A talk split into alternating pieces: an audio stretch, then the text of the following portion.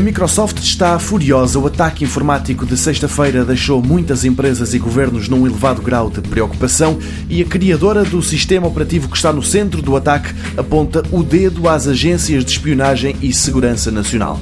O ransomware WannaCry, ou WannaCrypt, terá atacado perto de 200 mil computadores desde sexta-feira e, apesar de a ameaça parecer estar controlada, ainda não é certo o que poderá acontecer hoje.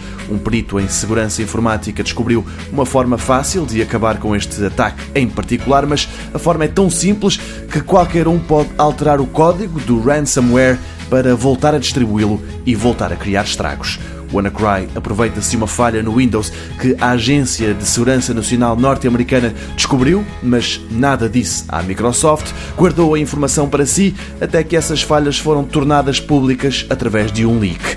E é isto que está a deixar a empresa fundada por Bill Gates em polvorosa. Brad Smith um dos administradores da Microsoft queixa-se que os serviços secretos estão a armazenar informações acerca de vulnerabilidades em vez de as revelarem para que essas falhas sejam resolvidas. Ele sublinha que há cada vez mais leaks sobre estes problemas e isto resulta em danos por toda a parte. Brad Smith dá uma imagem. Quando a CIA ou a NSA perdem estes documentos, é a mesma coisa que roubarem ao exército uma série de mísseis Tomahawk. A Microsoft diz que está na altura das chefias governamentais acordarem e de implementarem legislação que obriga as agências de segurança a partilhar com as criadoras de software os buracos de segurança que vão encontrando.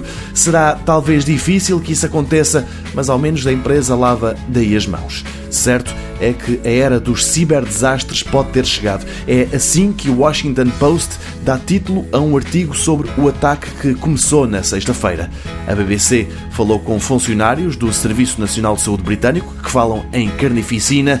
Houve vários hospitais ingleses que tiveram de suspender atividades e há pacientes que irão sofrer e até morrer devido ao ataque, dizem estes funcionários. Para já não há mortes relatadas, mas como escreve o Financial Times, a primeira morte atribuída diretamente a um ciberataque de repente parece uma possibilidade.